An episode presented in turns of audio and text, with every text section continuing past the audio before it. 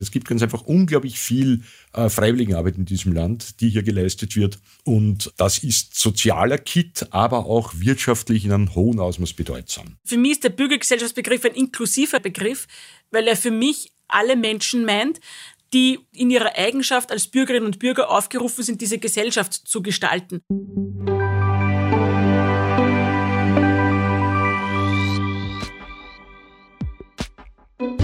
Liebe Podcast-Hörerinnen und Hörer, ein herzliches Willkommen zur neuesten Ausgabe von Grundsatz, dem Podcast der Politischen Akademie der Volkspartei. Das sagt im Namen des Teams auch diesmal wieder Christian Gerte Laudenbach. Mit unserer letzten Ausgabe von Grundsatz haben wir einen neuen Höchststand an Abonnentinnen und Abonnenten erzielt, eine Vielzahl an Klicks erreicht und auch mit Reaktionen auf das geführte Gespräch mit der VP-Bereichssprecherin für Digitalisierung, Theresia Nies und dem Bildungsexperten Andreas Salcher zum Thema MINT und Bildung wurde von eurer Seite her nicht gespart. E-Mails und Briefe haben wir dazu beantwortet, Telefonate geführt und einige Hörerinnen und Hörer näher kennengelernt. Und so hoffen wir auch in dieser neuesten Ausgabe des Audiopodcasts einmal mehr ein spannendes wie wohl interessantes Thema aufgegriffen zu haben und es in den kommenden Minuten in unserem Podcast ausreichend beleuchten zu können. Aber dafür sind wir ja mittlerweile bekannt.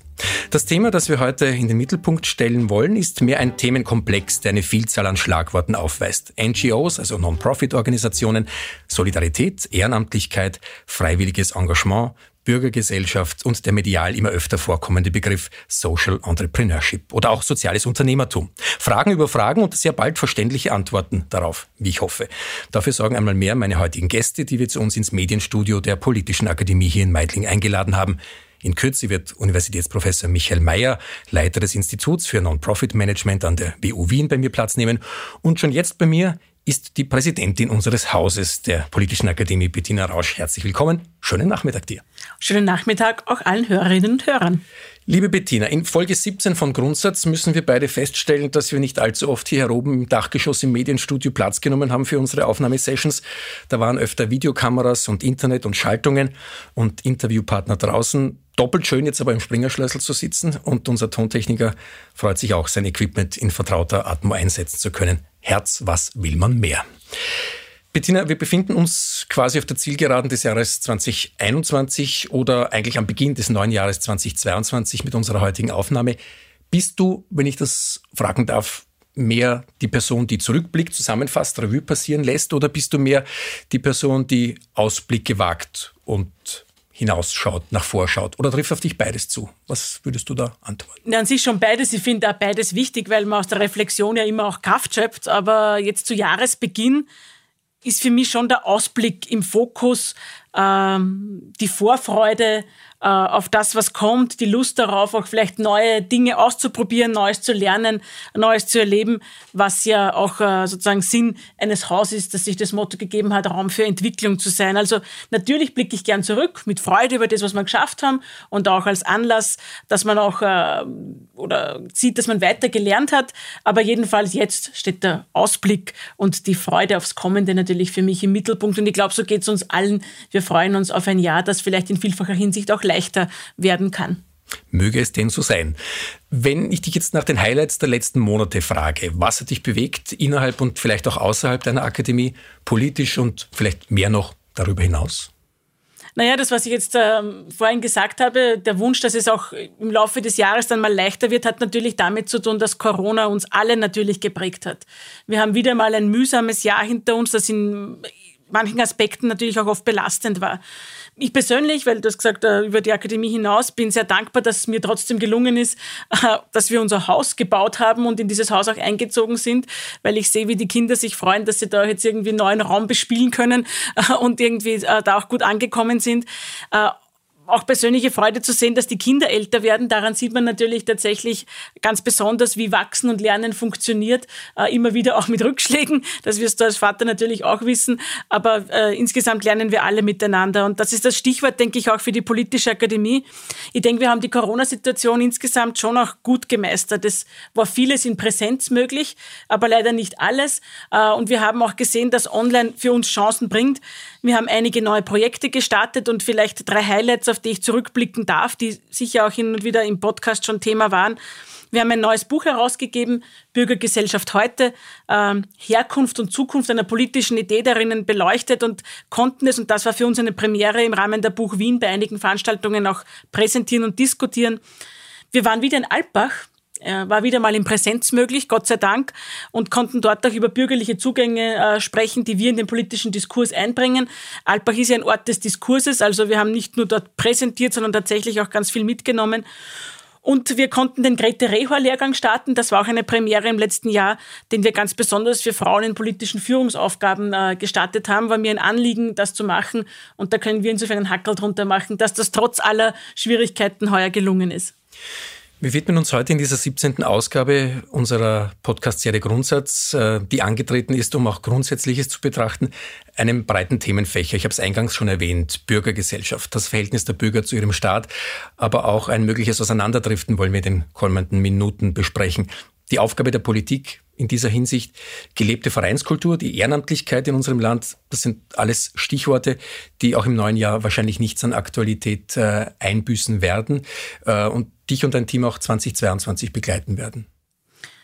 Auf jeden Fall. Ähm, Im Mittelpunkt steht für uns weiterhin der Begriff auch bürgerlich.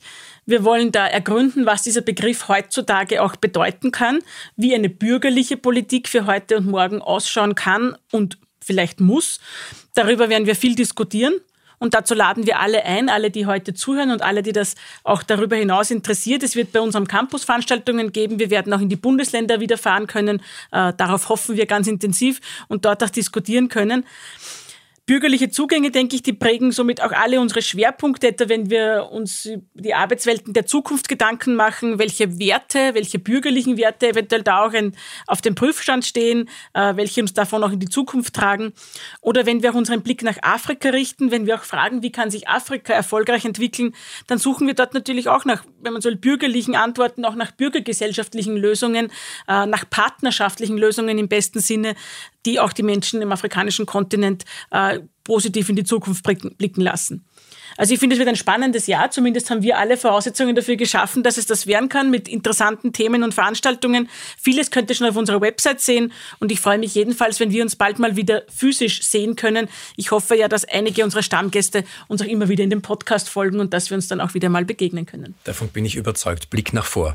Klingt demnach so, dass dir die Themen und Schwerpunkte auch in den kommenden Monaten nicht wirklich ausgehen werden. Davon bin ich überzeugt. Danke für deine Ausführungen. Danke dir.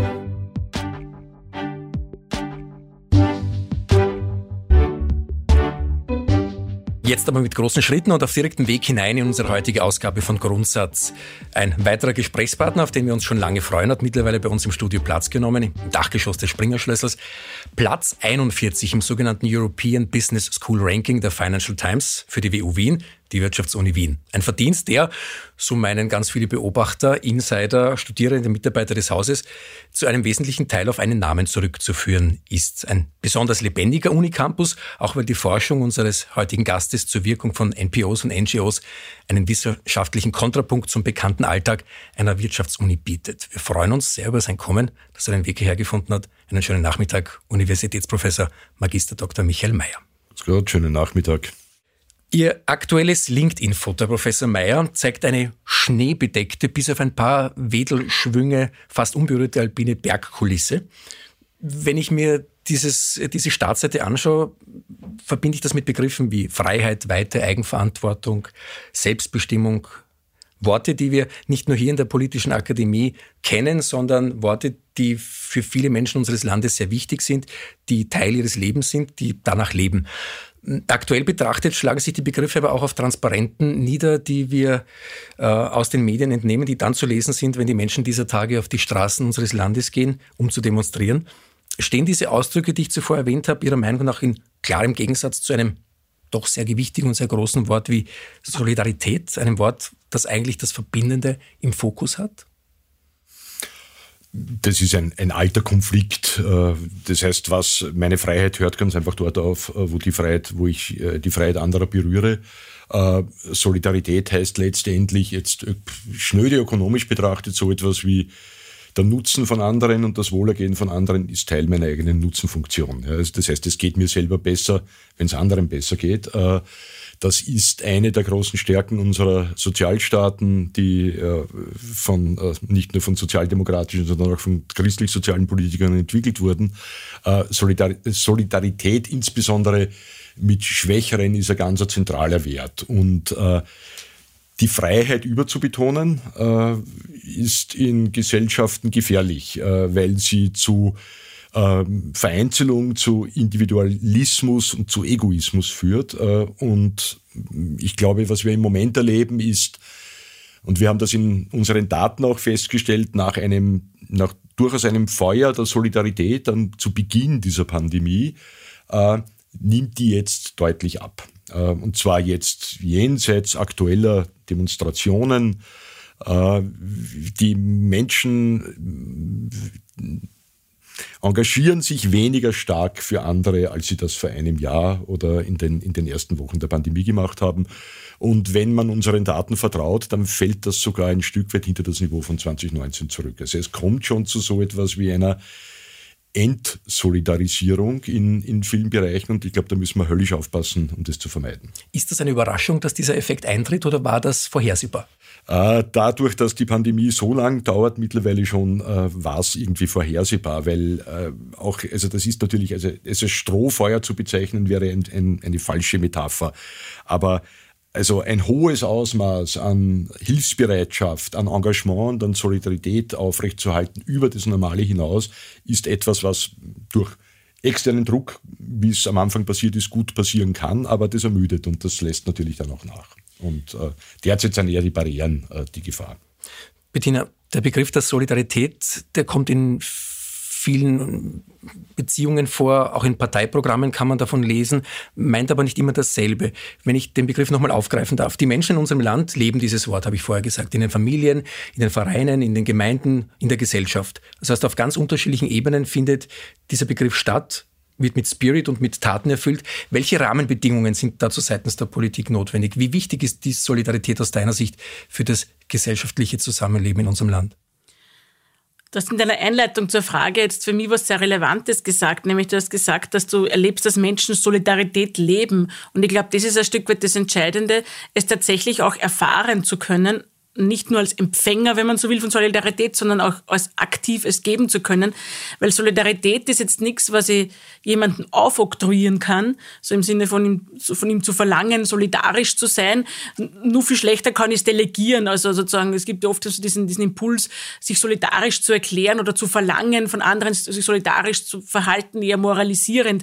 Auch das funktioniert nicht. Solidarität als Haltung, ich möchte fast sagen, als manchmal bequeme Haltung aus der Couch heraus, ist nicht Solidarität, sondern Solidarität muss in konkrete Handlung münden. Und wenn ich jetzt an unser erwähntes Buch denke, der Werner Patzel, deutscher Politikwissenschaftler, hat in Bürgergesellschaft heute auch geschrieben, dass das Zusammenleben ja nach Spielregeln funktioniert, die man gemeinsam befolgt und dass aber letztlich das nur dann gelingt, wenn man äh, Erfahrungen macht, dass ähnlich wie Sie vorher gesagt haben, aus diesem Befolgen der Spielregeln und da kann Solidarität auch dazugehören, gelebte Solidarität, dass da ein, ein, Nutzen steht, den ich spüre. Und der Nutzen ist das Gemeinwohl. Aber wiederum ist Gemeinwohl als abstrakter Begriff wohl auch nicht hilfreich, sondern Menschen müssen auch erfahren, diesen Nutzen auch erleben können, psychisch und physisch, wenn man so will, erfahren können. Und ich glaube, das ist ein Stück weit die vertragte Situation in der Pandemie, dass wir uns in der Isolation natürlich nicht nur physisch voneinander entfernen, sondern letztlich auch sozusagen äh, Bindung brüchig wird und dass wir diese Orte, wo wir Gemeinwohl und äh, und, und Zusammenleben erfahren,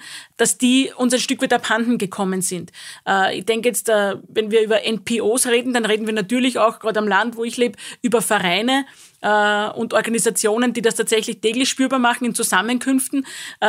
Äh, wo Menschen zusammenkommen, auch bei Festivitäten, all das hat gefehlt. Und ich glaube, das ist die Schwierigkeit, dass wir sehr rasch schauen müssen, dass wieder diese Freiheiten möglich werden, weil im Rahmen der Freiheiten, man kann sich wieder treffen, es ist wieder sicher, dass man zusammenkommt, dann auch Gemeinwohl tatsächlich spürbar wird und dass das auch aus meiner Sicht äh, äh, dann Solidarität wieder befördern kann. Aber Menschen sind soziale Wesen und die brauchen auch Kontakt. Und das ist, glaube ich, auch irgendwie das, das wirklich Schwierige an dieser Pandemie, was sie mit uns als Gesellschaft macht, dass sie uns genau diese Orte auch wegnimmt, wo gesellschaftliches Zusammenleben funktioniert. Und dann von Menschen Solidarität zu verlangen, ist natürlich schwierig. Deswegen glaube ich noch einmal, du fragst, was kann Politik tun?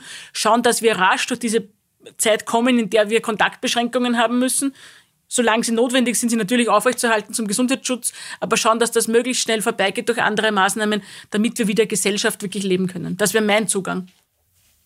Nein, nein, das, das hat viel. Ich glaube, es war die New York Times, die den Begriff für das geprägt, was, was äh, Sie so schön beschreiben und was uns jetzt allen passiert. Die haben das Languish genannt. Äh, und das heißt also auf, auf gut Wienerisch versumpern. Es gibt keine klare Übersetzung dafür. Also wir, wir verlieren so die freudigen und aktivierenden Momente unseres Lebens. Das führt jetzt bei den wenigsten zu einer klaren, blühenden Depression, aber es führt zu so etwas wie einem, also das Aktivitätsniveau, das Aktivierungsniveau wird geringer und wir haben ganz einfach weniger Freude an dem, was wir tun, äh, wenn wir nicht äh, face-to-face -face einander gegenüber sitzen und andere genießen äh, ja. und das Zusammensein mit anderen genießen können. Ja. Da bin ich sehr bei Ihnen. Ich habe immer gesagt, bei uns fehlen auch die täglichen Orte auch der Psychohygiene. Ja, genau. Also das Zusammenstehen in der Kaffeeküche, das Beisammenstehen wiederum bei uns am Land, an, am Dorfplatz nach der Kirchen, das auch spontan sich im Kaffeehaus treffen. Man vermeidet das im Moment ja eher aus guten Gründen. Aber ich glaube, wir Menschen brauchen diesen Austausch auch und das tatsächliche Anteil haben am Leben anderer. Und da müssen wir bald wieder hinkommen. Das wünschen uns, glaube ich, alle. Es ist der Teil unseres Lebens, Anteil zu nehmen an dem Leben anderer. Du hast jetzt vorher schon erwähnt, Verein ist jetzt bei dir äh, vorgekommen würde es sowas wie Vereinsleben, Vereinskultur nicht geben. So, und das haben mir wohl informierte Kreise zugeflüstert. Könntest du die vielen Bücher auf deinem Nachtkastel vielleicht flotter zu Ende lesen als äh, zurzeit? Du bist also durchaus in Vereinen zu Hause. Ist ein fixer Bestandteil deines Lebens, Bettina. Das trifft im Übrigen ja auch sehr, sehr viele Österreicherinnen und Österreicher zu. Wieso ist, frage gerne an meine beiden Gäste, wieso ist dieses Vereinsleben, sich zu engagieren, so wichtig? Na, wir sind tatsächlich ein Land der Vereinsmeier. Also das heißt, äh, passt doch zu meinem Namen. Äh, das, und ich kann selber gar nicht mehr sagen, in wie vielen Vereinen ich überhaupt Mitglied bin. Ich mache das normalerweise immer bei äh, meinen Lehrveranstaltungen, dass ich die Leute am Anfang, wenn sie in Präsenz ist, aufstellen lasse, so nach der Anzahl der Vereine, wo sie Mitglied sind. Und man merkt dann, die 20-Jährigen sind meistens bei ein, zwei Vereinen Mitglied. Also je älter man wird, äh, also wenn man so in mein Alter kommt, kann man sie nicht mehr zählen. Wir haben in Österreich 125.000 Vereine.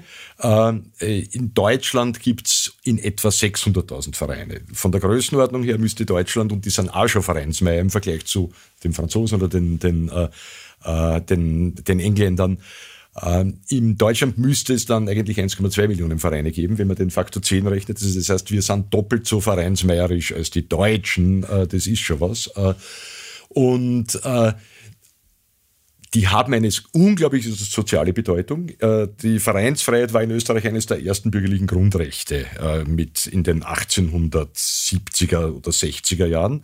Äh, das wurde damals noch gestattet, weil waren größtenteils auch unpolitische Vereine, Schrebergärtenvereine, Sparvereine etc. Allein die Sparvereine sind eine Legende, also da könnte ich stundenlang drüber erzählen. Gibt es auch in Ost-West-Gefälle, Sparvereine gibt es vor allem im Osten Österreichs ähm, und teilweise also wirklich ein paar tausend in Österreich, noch immer. Äh, und das, das hat eine lange Tradition und das ist eine institutionalisierte ähm, Version des Zusammenseins und des für andere auch Einstehens. Äh, wenn wir keine Vereine hätten, dann würde in Österreich extrem viel am sozialen Leben nicht mehr bestehen, extrem viel an sozialen Dienstleistungen nicht mehr erbracht werden.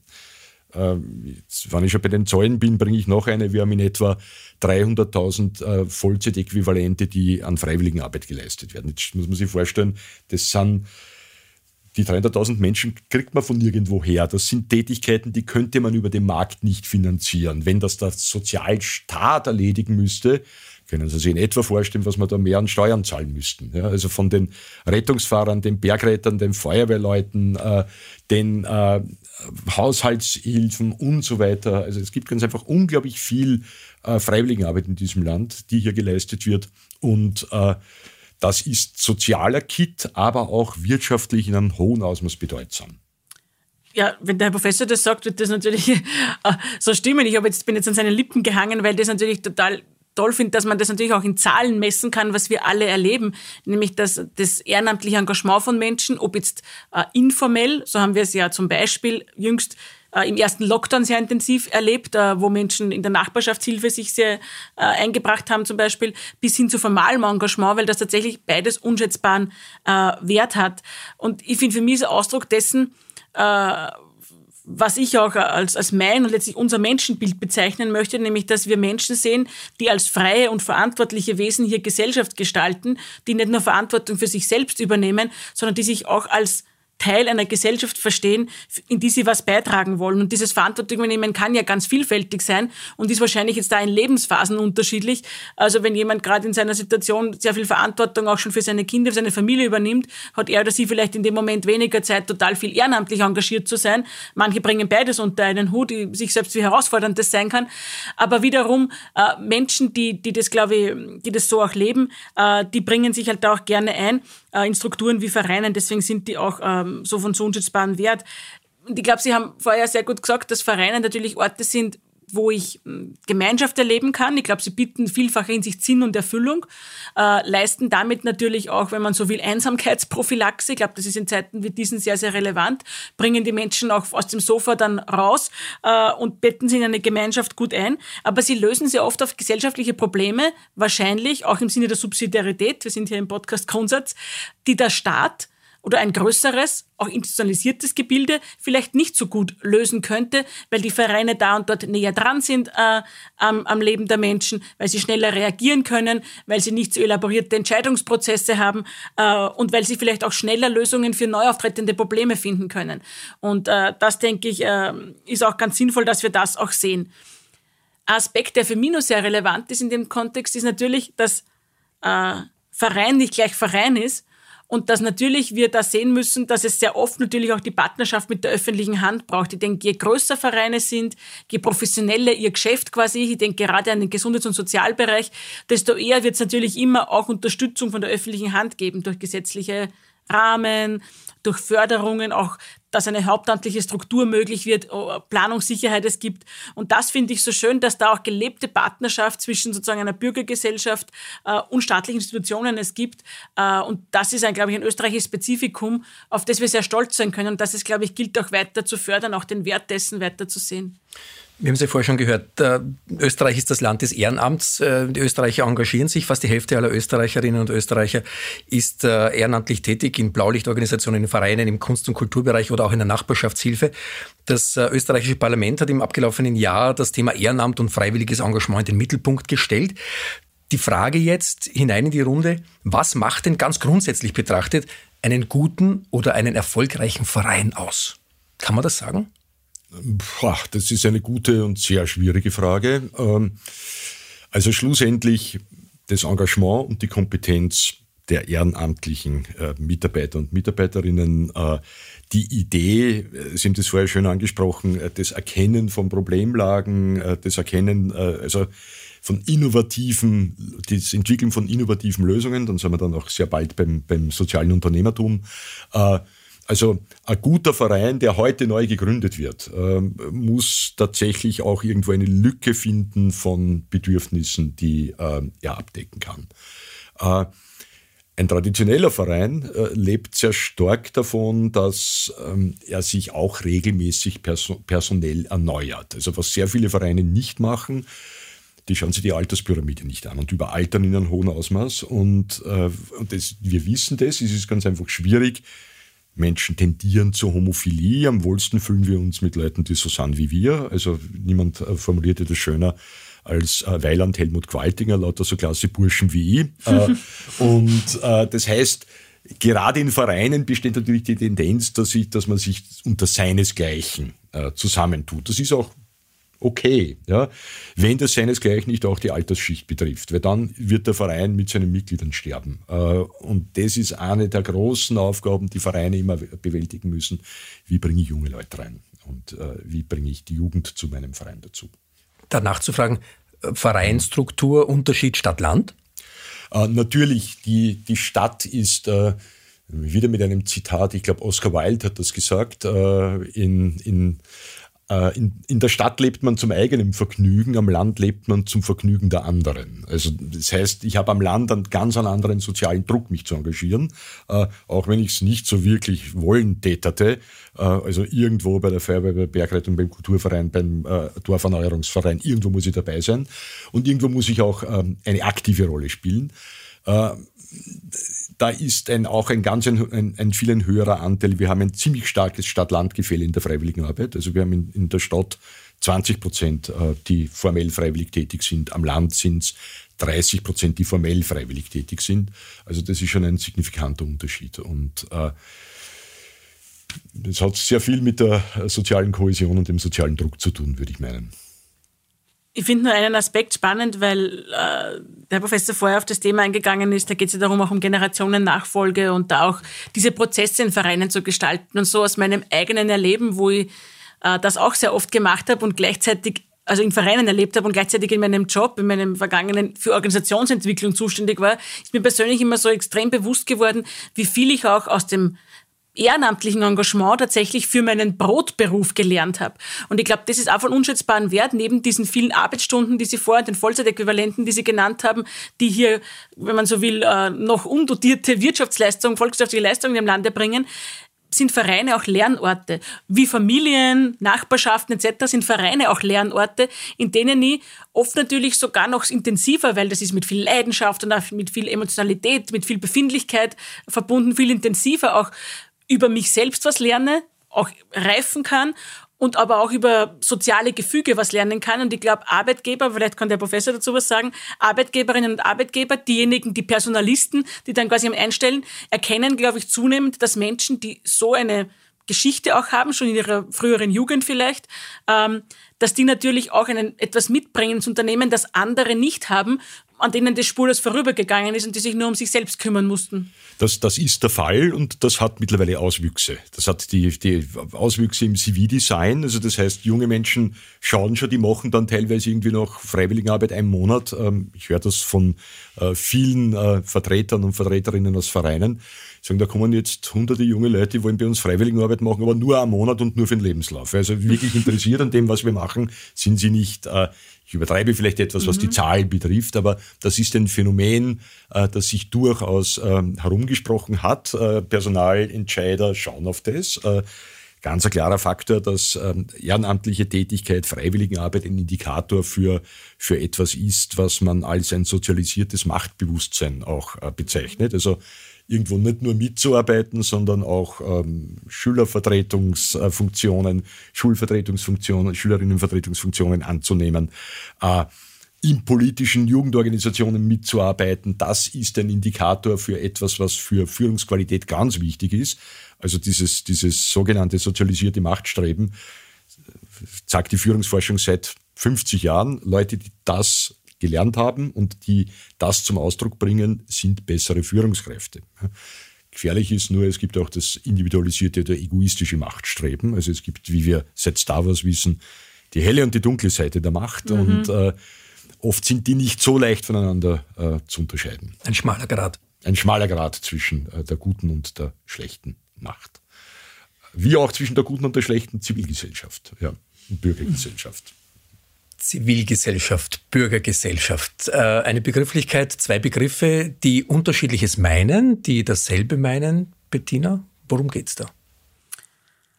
Bin ich gespannt, wie der Herr Professor das sieht. Ähm, ich, für mich persönlich sind es äh, zwei natürlich miteinander verwandte Begriffe. Ähm, ich finde, dass also für mich ist der Bürgergesellschaftsbegriff ein inklusiverer Begriff, weil er für mich alle Bürgerinnen und Bürger, alle Menschen meint, die unabhängig ob formal oder informell engagiert oder ob überhaupt engagiert, mit Rechten und Pflichten, mit Freiheit und Verantwortung ausgestattet sind und in ihrer Eigenschaft als Bürgerinnen und Bürger aufgerufen sind, diese Gesellschaft zu gestalten. Und da gibt es Prinzipien, über die man diskutieren kann. Wie gesagt, in unserem Buch, das mag ich vielleicht den Hörerinnen und Hörern noch schmackhaft machen, kann man da viele Konzepte dazu nachlesen, äh, wie denn man auf diese Gesellschaft schauen kann. Aber für mich ist es der inklusivere Begriff, wogegen ich zumindest hin und wieder im politischen Diskurs wahrnehme, dass Zivilgesellschaft vielleicht also gebraucht oder vielleicht missbraucht wird auch als Kampfbegriff, so ein bisschen als Antithese zum Staat. So im Sinne von, da gibt's die aus Sicht mancher in der Zivilgesellschaft Engagierten den bösen Staat oder den Staat, der Versäumnisse hat und dagegen muss jetzt eine Zivilgesellschaft in irgendeiner Art und Weise äh, auch, auch revoltieren und auch zivil, also und eine Zivilgesellschaft, die sich vielleicht nicht so stark als Anpacker sieht, sondern stärker als Anspruchsberechtigte. Und daher ist mir der Begriff Bürgergesellschaft insofern sympathischer, weil er aus meiner Sicht beides beinhaltet. Ja, das sind Menschen, die mit einer gewissen Freiheit und damit auch mit Rechten ausgestattet sind, aber die auch mit Verantwortung und damit auch mit Pflichten ausgestattet sind. Und das gilt, gilt für alle äh, und, und Menschen und Bürgerinnen und Bürger, die sich vor allem selbst verpflichten zu dieser Eigenschaft und zu diesem Tun und nicht quasi moralisierend wirken, wie so manche zivilgesellschaftliche Organisation das auch sozusagen im politischen Diskurs tut. Deswegen habe ich immer ein, ein Problem mit dem Begriff Zivilgesellschaft, weil er manchmal auch ein Kampfbegriff sein mag. Äh, das ist sozusagen mein Zugang dazu. Im Grunde geht es mir darum, dass wir verstehen, dass Gesellschaft natürlich von Menschen gestaltet wird. Das ist für mich relevant, dass das die staatliche Sphäre äh, äh, nicht alles abdecken kann und soll. Und ich glaube, das ist auch, wenn, das liegt aus meiner Sicht beiden Begriffen zugrunde und das wäre sozusagen das, was es für mich auch eint. Hm. Ich würde es stärker synonym sehen, aber ich sehe das schon, dass, äh, dass der Begriff der Zivilgesellschaft durchaus auch äh, politisch äh, als Kampfbegriff in Verwendung gekommen ist, hier, hier und da. Ich würde es ähm, insofern äh, deckungsgleich sehen als der Citizen oder der Citoyen äh, ist, ist der, der Bürger, die Bürgerin, die in einer bestimmten Rolle äh, in einem Gemeinwesen äh, agiert. Verantwortungsvoll, solidarisch, mit Rücksichtnahme auf andere, mit Rechten und Pflichten, genauso wie Sie das gesagt haben. Äh, und das ist jene Sphäre, wo diese Aktion stattfindet, die eben zwischen Markt und Staat ist. Äh, das heißt jetzt nicht, dass nur MPOs äh, oder überhaupt nur soziale Bewegungen diese Bürger- und Bürgerinnengesellschaft ausmachen, sondern oftmals sind es Unternehmen. Ja. Also mein Lieblingsbeispiel, äh, Sie haben am Anfang die weißen Pisten angesprochen, ist das äh, US-amerikanische kalifornische Unternehmen Patagonia. Ähm, also einer der Pioniere in verantwortungsvollen ähm, äh, Unternehmens, in verantwortungsvoller Unternehmensführung. Die spenden im Jahr ein Prozent ihres Umsatzes für ökologische Zwecke und haben nicht nur ökologische Produkte, sondern sind mittlerweile eine Plattform für Ökobewegungen. Die geben ihr Unternehmen her für, äh, wenn es irgendwo ein Naturschutzgebiet gibt, das betroffen ist oder bedroht ist durch, äh, keine Ahnung, einen Kraftwerksbau, ist Patagonia Plattform für alle Bewegungen, die das schützen wollen. Also das heißt, auch Unternehmen äh, nehmen quasi bürgerliche oder haben eine Rolle als, als Bürger. Das ist nicht beschränkt auf, den, äh, auf die Individuen. Äh, es geht ganz einfach darum, jenseits des, der Markttransaktion und jenseits des politischen äh, ähm, des politischen Agierens in staatlichen Institutionen Gesellschaft zu gestalten. Und das machen wir alle hoffentlich ähm, und äh, mehr oder weniger aktiv. Was man auch sieht, ist, dass leider Gottes es eine, eine Polarisierung insofern gibt, dass die Leute, die irgendwo sehr aktiv sind, sind meistens in allen Bereichen sehr aktiv. Also mhm. in der Familie, äh, im Beruf, äh, in der Zivilgesellschaft. Äh, und diejenigen, die es gibt halt eine kleine, aber doch vorhandene Anzahl von Menschen, die nirgendwo aktiv sind. Äh, also es gibt auch so etwas wie eine Überlastung derjenigen, die wirklich Verantwortung übernehmen, äh, weil es man sagt dann. Schaftelhuber dazu. Tatsächlich mochten sie es oft nicht, aus, weil sich halt auch niemand anderer findet oft. Ja. Ja, gibt es diesen Spruch, wo Tauben sind, fliegen Tauben zu. Genau, Wenn du einmal sozusagen wo Ja gesagt hast, dann weiß man. Genau. Genau. Da, ja, genau. Ja, genau. Aber sozusagen, was würden Sie sagen, weil das interessiert mich mhm. natürlich sehr stark, das beschäftigt uns politisch sehr. Ähm, wie bringt man die, die gar nichts machen, in, dieses, in diese Haltung hinein? Kann da, wer kann da was tun? Also Vereine versuchen das mitunter, aber, aber findet naja, man diese Menschen nicht? Weil das beschäftigt uns natürlich auch als politische Organisation. Muss man diese Menschen ich glaube, müssen, also das ist wiederum, da sage ich, das ist schon eine Freiheit. Ja? Also zu sagen, ich engagiere mich nicht, äh, weil ich zahle eh meine Steuern äh, und damit erfülle ich meine Bürgerpflicht, äh, das kann man so sehen. Ja? Ich würde also dieses Recht niemanden, niemanden absprechen. Es ist natürlich für eine Gesamtgesellschaft, wäre es schrecklich, wenn wir nur solche Leute hätten. Ich kann sie gezielter ansprechen. Ich kann gerade was auch jüngere Kohorten betrifft drauf schauen. Heute ist äh, dieses Engagement anders, als es früher war. Es ist nicht mehr ein Leben lang. Ich fange nicht an, äh, mich, ich weiß nicht was, mit 18 oder mit 16 oder mit 15 irgendwo zu engagieren und dann dort dabei zu bleiben. Das werden Sie aus dem politischen Bereich kennen. Die wenigsten fangen in der jungen ÖVP mit 15 an und sind dann, äh, gehen mit dem Seniorenbund ähm, in Pension. Ja. Äh, Gibt noch, aber wahnsinnig viel, äh, das werden weniger werden. Lebensphasenspezifisch, projektorientierte Angebote zu machen, Leute für eine bestimmte Zeit dazu zu holen, zu sagen, du, der, dafür tät man die jetzt wirklich brauchen. Hilf uns, zwei Monate, drei Monate. Ja? Also ich glaube, das sind so diese neuen Formen des Engagements, äh, wo die, äh, die organisatorischen ähm, ähm, Hubs für dieses Engagement. Das sind vielfach Vereine, aber es sind eben auch politische Parteien und, äh, und, und, und, und Kirchen, ja, äh, wo die lernen müssen und neue Angebote machen müssen. Und abgestimmt auf tatsächlich die Interessen und die Kompetenzen äh, der einzelnen Menschen. Das macht es nicht einfacher. Mhm. Mhm.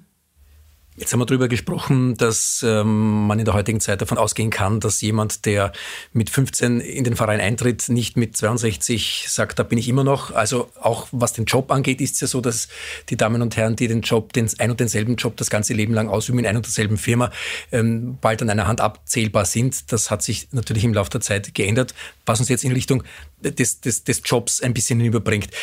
Ich habe es eingangs schon erwähnt, ähm, Sie sind Universitätsprofessor für Betriebswirtschaftslehre an der WU Wien und leiten dort unter anderem das Institut für Non-Profit Management. Auch Ihre Forschungsschwerpunkte sind neben Organisationsforschung, sozialem Unternehmertum und zivilgesellschaftlichem Engagement eng mit diesem Non-Profit Management verbunden. Immer mehr Menschen machen sich darüber Gedanken, nicht nur einfach einen Job zu machen, weil es sich gehört, weil man muss, äh, weil man es braucht, sondern überlegen sich einen Beruf auszuüben, der in weiterer Folge ähm, auch etwas bringt, nicht nur um das Geld damit zu verdienen, sondern vielleicht auch damit etwas zu bewirken. Im idealsten Fall etwas Nachhaltiges zu tun, äh, mit möglichst vielen positiven Auswirkungen auf die Allgemeinheit.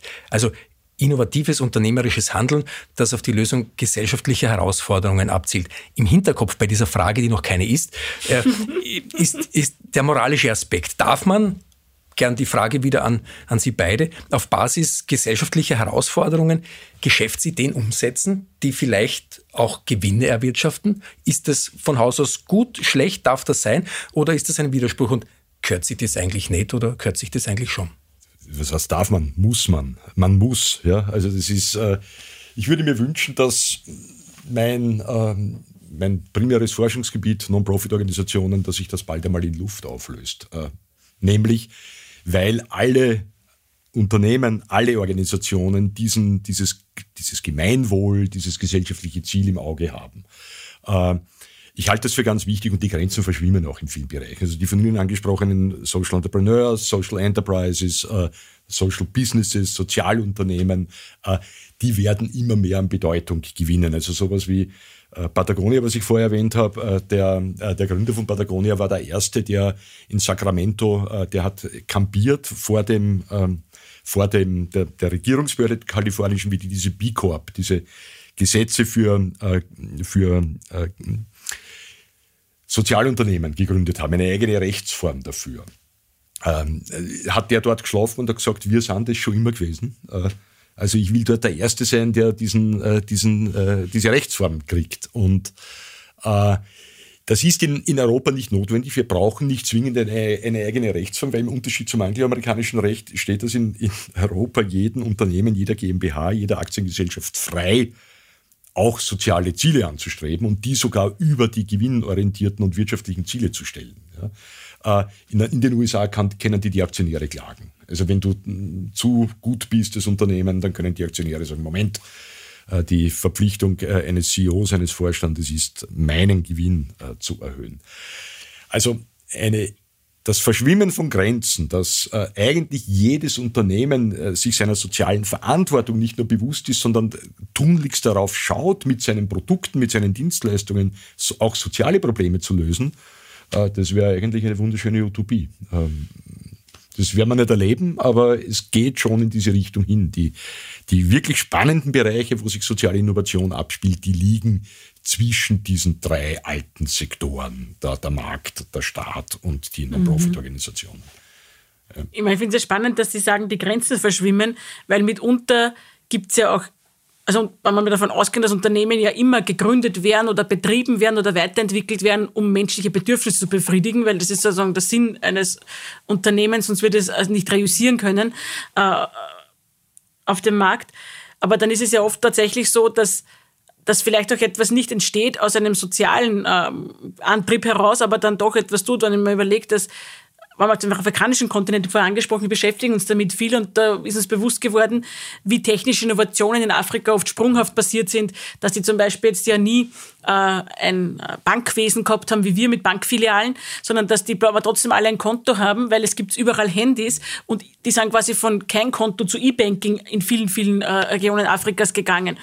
Und dann sieht man natürlich, dass das Handy, das ja nie sozusagen als Entwicklungshilfetool gedacht war, das ist auch nicht von einer NGO oder MPO oder Entwicklungshilfeorganisation erfunden worden, ein wesentlicher Motor für die Entwicklung ländlicher und entlegener Regionen am afrikanischen Kontinent war. Also es ist natürlich sehr, sehr spannend, dass da ohne quasi diesen Animo, also ganz anderes gedacht hat, zum Beispiel Patagonia, die das sehr bewusst sich auf die Fahnen heften, äh, das Handy als gesellschaftliche und auch von Unternehmen Innovation etwas beigetragen, einen sozialen Zweck erfüllt hat, den man durch nichts anderes geschafft hat oder vielleicht so sprunghaft. Also darum, die Grenzen verschwimmen ja. und diese Zusammenwirken von Staat und Privat äh, quasi. Und den NPOs, die da irgendwo dazwischen auch stehen, das wird sicher in die Zukunft hin relevant. Und ich finde das sehr, sehr schön, nur mal seinen Podcast Grundsatz, dass ja das Wirtschaftsmodell der ökosozialen Marktwirtschaft, das Österreich geprägt hat und das Österreich prägt, ja genau diesen so einen Dreiklang auch formuliert, äh, der diese Ziele im, im, Blick hat oder der sieht, dass eines mit dem anderen zusammenhängt. Marktwirtschaft, also die quasi freies Unternehmertum und auch die Möglichkeit, da auch innovativ zu sein, unternehmerisch tätig zu sein auf der einen Seite, aber immer auch mit dem Blick sozialen Ausgleich und ökologische Nachhaltigkeit äh, nicht aus den Augen zu verlieren das ist ja das ordnungspolitische Modell, auf das wir hier, hier in diesem Land committed haben, äh, dass wir jetzt auch versuchen, mit einer Steuerreform auch wieder entsprechend auch umzusetzen. Und ich glaube, das kann einfach ein Rahmen sein, wodurch wir vielleicht in Österreich bessere Voraussetzungen haben als andere Länder in diese Zeit auch neuer sozialer und, und, und geopolitischer Herausforderungen zu gehen. Ich weiß nicht, wie man das als Wirtschaftswissenschaftler sieht, aber ich denke, das Ordnungsmodell gibt uns eigentlich da schon einen Rahmen, einen Rahmen vor, auf den wir uns nur besinnen müssen ja, wir haben ja sehr viele Beispiele. Also man könnte ja fast ähm, programmatisch sagen, kein erfolgreiches, kein langfristig erfolgreiches Unternehmen ist ohne diesen sozialen Impetus und dieses soziale Ziel entstanden. Soziale Unternehmen und Social Entrepreneurs sind ja nichts Neues. Also der äh, berühmte Pfarrer Weber aus dem zweiten Bezirk, der die erste Bank gegründet hat, war ein Sozialunternehmer. Da ging es um ein soziales Problem. Äh, äh, Friedrich Wilhelm Raiffeisen war ein Sozialunternehmer. Äh, letztendlich waren die, die Google Boys, also der Page und der Print, das waren, die, die wollten am Anfang kein Geld verdienen. Genauso wie der Zuckerberg. Ja? Mhm. Die wollten ein soziales Problem lösen. Bei Google stand am Anfang die Demokratisierung vom Wissen im Mittelpunkt. Ja? Jeder soll Zugriff auf das auf dieser Welt verfügbare Wissen bekommen. Also das sind man könnte tatsächlich sagen, ein Unternehmen, das gegründet wird, um bloß einen, einen äh, möglichst hohen Gewinn für seine Eigentümer einzubringen, ist auf Dauer höchstwahrscheinlich nicht überlebensfähig. Also Sozialunternehmertum ist äh, in diesem Sinn ein breites Modell und wohl die Zukunft. Ähm. Man muss sich was trauen? Man muss sich was trauen, genau. Ja. Das ja. auf jeden Fall. Und ich glaube, man muss auch Mitstreiter finden. Ich glaube, das schließt wieder daran genau. an, was wir zu Beginn gesagt haben. Ja. Es wird auch der einsame. Wolf, so dieses Bild des Wolf of Wall Street, das mhm. zeigt ja genau, dass das nicht der Weg ist, sondern Menschen brauchen auch in ihrem Unternehmertum jetzt egal in welchem Feld sich das abspielt, immer auch Mitstreiter, nicht nur ihre Kundinnen ja. und Kunden, sondern auch jemand, der an diese Idee glaubt, der mit ihnen das gemeinsam macht und der so das Unternehmen weiterentwickelt. Und ich glaube, dass das auch äh, sehr stark ein Bedürfnis befriedigt, das jeder Mensch in sich ja. trägt, nämlich Teil eines größeren Ganzen zu sein und auch gemeinschaftlich was auf, mhm. die, auf die Beine zu stellen. Also das Trauen, denke ich, ist wichtig. Unternehmertum hat immer viel mit Mut zu tun, aber sozusagen das kann nicht das Einzelne sein, dieses Streben sozusagen nach, nach Selbstverwirklichung. Es wird immer auch die Einbettung brauchen äh, und viele haben gesehen, dass es sozusagen auch dann nur im Team gut gut funktioniert. Ich, also ich glaube, dass das auch so ein Aspekt ist, äh, der auch ein Aspekt von sozialem Unternehmertum sein kann. Mhm. Und explizit soziales Unternehmertum ist in Österreich mittlerweile schon sehr, sehr weit verbreitet. Wir wissen es nun nicht genau, wie uns die Daten fehlen. Das ist eine Werbung in eigener Sache, wann immer äh, Sie zuhören und sich als Sozialunternehmer, als Sozialunternehmerin fühlen, schreiben Sie mir ein E-Mail, Sie kriegen von mir einen Fragebogen. Äh, wir erheben mittlerweile im Auftrag der Europäischen Union, wir sind Teil Österreich Partner eines eines großen Projektes, das äh, den Social Entrepreneurship Monitor für Europa erstellen will. Es steht in der europäischen Agenda ganz weit oben. Äh, und wir, wir vermuten aufgrund früherer Forschungen, wir haben 2000, 2500, 3000 Sozialunternehmen in dem Land, äh, die mittlerweile schon, also das sind unsere Daten von 2016, die zum damaligen Zeitpunkt schon in etwa 20, 30.000 Arbeitsplätze geschaffen haben.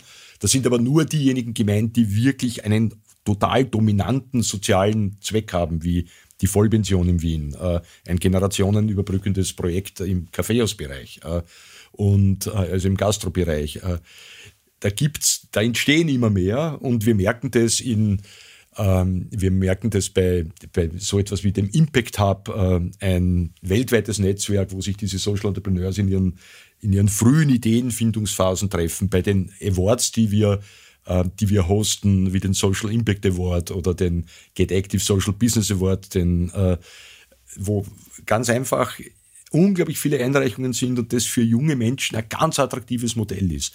Äh, der Vorteil unserer Wohlstandsgesellschaft und unseres hohen Reichtums, das wir im Großen und Ganzen in diesem Land haben, ist, dass junge Menschen heute sich auch die Zeit nehmen können, einmal ein Jahr was zu probieren. Äh, das konnte ich mir nicht. Ich musste nach dem Studium schnell arbeiten, weil meine Eltern haben gesagt, jetzt reicht's. Jetzt haben wir dich lang genug durchgefüttert. Äh, Heute äh, besteht die Möglichkeit, dass die Leute noch am Studien oder irgendeinem sonstigen Ausbildungsabschluss noch sagen, okay, und jetzt nehme ich mir die Zeit und ich versuche mein eigenes Ding umzusetzen.